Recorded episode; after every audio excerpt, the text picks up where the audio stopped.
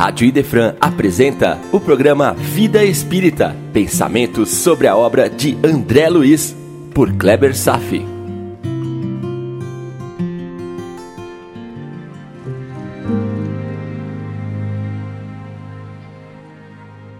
Olá, amigos, tudo bem? Nesse capítulo, André Luiz observa seres encarnados transitando no mundo espiritual. E também fala da presença de animais e sua utilidade. Mais uma vez, André Luiz se encontra a caminho do portal externo de nosso lar, a fim de recepcionar a caravana dos samaritanos, aquele grupo organizado de espíritos com tarefas específicas de resgatar desencarnados das regiões sombrias. Foi quando ele se deparou com duas figuras de aspecto bem diferente dos desencarnados pois apresentavam a característica da irradiação de fios de energia em seus corpos. Narcisa veio a explicar que se tratavam de dois espíritos provavelmente mais elevados por estarem conscientemente participando das atividades junto ao comboio. Na doutrina espírita, estamos a falar sobre o capítulo da emancipação da alma, ou seja, a saída da alma de seu corpo físico, entrando no ambiente espiritual. Situação que acontece em algumas circunstâncias, mas principalmente o que acontece conosco todas as noites quando dormimos. Nós sabemos que o cérebro humano pode gerar pulsos elétricos e que esses pulsos podem variar em frequência. Como se tivéssemos um tipo de marca-passo biológico parecido com o que temos no coração. As frequências de ondas elétricas podem definir o estado de repouso ou vigília, e também outras atividades em vários níveis, seja para nos manter acordados, ou em alerta, concentrados, hipnotizados, sonambúlicos, dormindo. Há uma grande variação do estado dessas frequências de ondas ao longo do dia. Porém, para ser mais simples na explicação, uma baixa frequência mantém o cérebro com baixo estímulo suficiente para produzir o sono. Perceba que não estou dizendo que o cérebro fique inativo, apenas mantendo-se com menos estímulos. O cérebro nunca desliga-se completamente enquanto encarnados. Porém, com esta baixa frequência, um sinal se distribui pelo corpo biológico, afrouxando as ligações com o perispírito. Então ocorre o seu desligamento parcial do corpo. E nesse desligamento, apenas mantemos a conexão com o corpo por uma espécie de fios que une algumas partes entre ambos. Muito estudado pelos orientais chamados centros de forças ou chakras, sendo o mais robusto um fio que conecta o perispírito com uma região cerebral, o bulbo, ali bem localizado na sua nuca. Centro de forças ou chakras não é objeto de estudos da doutrina espírita. Assim como a terapia de vidas passadas também não é conteúdo doutrinário, ok, amigos? Apenas trouxe conhecimento emprestado, mas com cuidado de não confundir o estudante do Espiritismo. Como disse há pouco, o fio mais robusto que conecta o corpo físico com o perispírito está ligado a uma região cerebral chamada de bulbo, atrás da nuca. Curiosamente, o bulbo é o responsável pelo controle da respiração e dos batimentos cardíacos, dentre outras funções. E o fio que conecta é conhecido como cordão de prata, que, aliás, é o último a ser rompido no fenômeno da desencarnação. Ensaiamos assim a morte todos os dias, quando nos emancipamos. E como dormimos em média oito horas por dia, poderíamos dizer que passamos 33% da nossa existência vivendo no mundo espiritual. Apenas que o cérebro físico não é sofisticado suficiente para reter todas as experiências que vivenciamos durante a emancipação da alma. Apenas em casos especiais. E lá estava André Luiz, comicamente eriçando a espinha e com calafrios por estar vendo fantasmas. Imaginem a cena.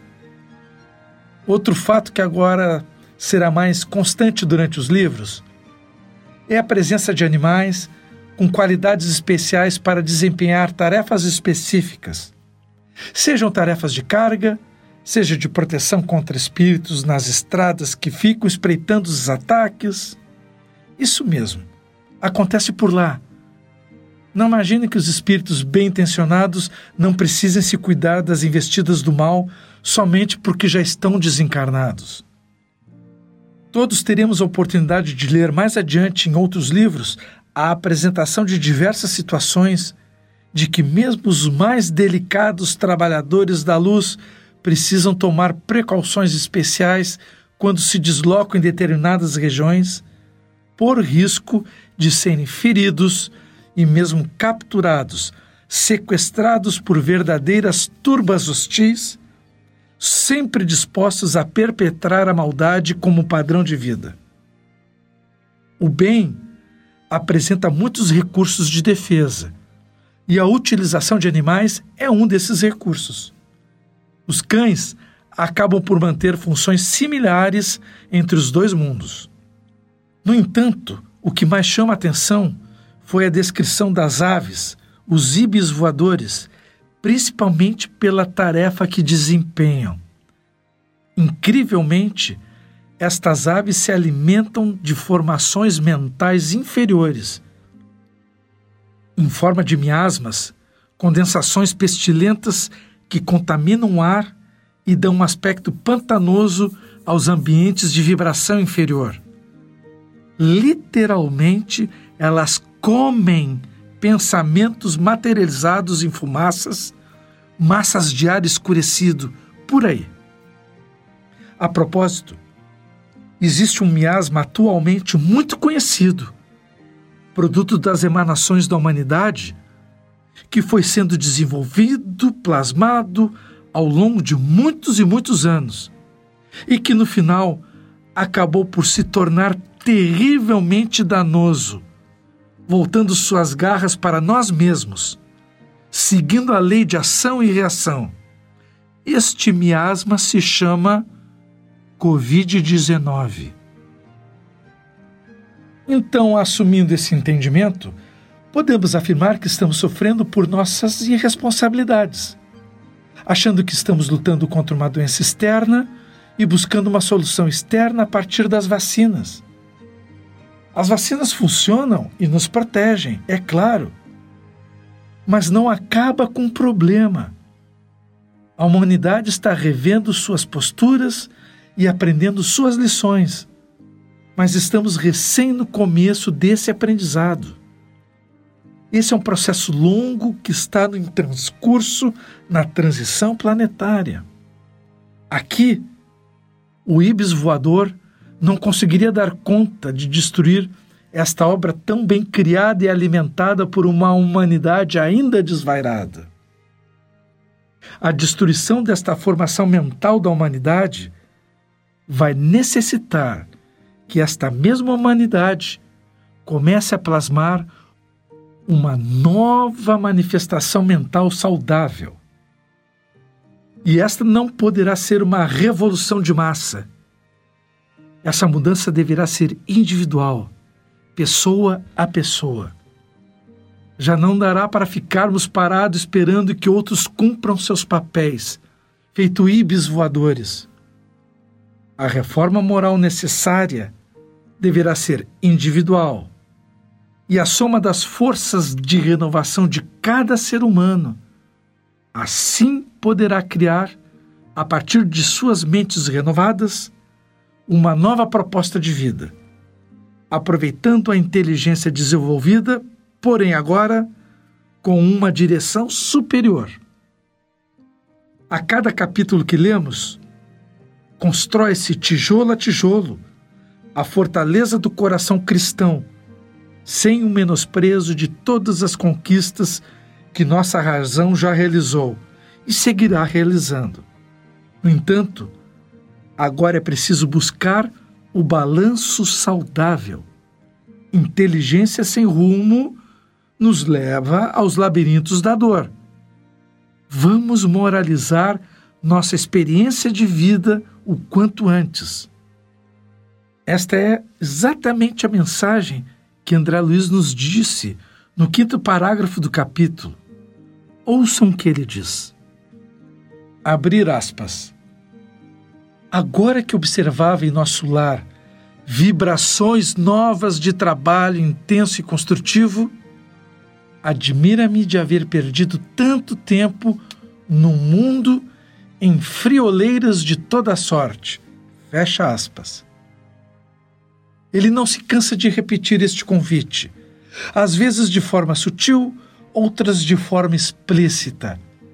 Consumir o tempo com atividade útil. Não há aqui desrespeito ao lazer e à diversão. Se trata de como nos comportamos diuturnamente se conseguimos enriquecer o mundo à nossa volta, mesmo nos momentos de repouso. Ouça o que ele disse. Abre aspas. Examinando desapaixonadamente minha situação de esposo e pai, reconheci que nada criara de sólido e útil no espírito dos meus familiares. Tarde verificava este descuido Fecha aspas. Então vamos nessa onda. É ser o mesmo, porém já não sendo. Entendem? Cuidar para não se descuidar.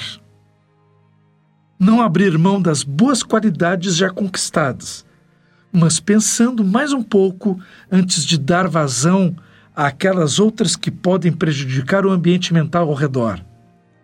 Trabalho ativo de verdade em resumo, se esse capítulo foi de apresentação de fatos concretos, como o aspecto dos desencarnados no mundo espiritual e o trabalho dos animais, também nos foi um convite a plasmarmos mais saúde e amor ao nosso ambiente, a partir da nossa vida mental. Continuaremos no próximo programa analisando o capítulo 34, com os recém-chegados do umbral. Dúvidas e sugestões? Programa Vida Espírita gmail.com. Obrigado pela audiência na Rádio Defran e tenham todos uma boa vida.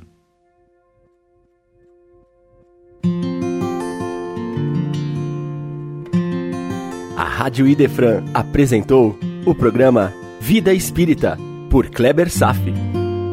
Todas as terças e quintas às nove da manhã. Programa Vida Espírita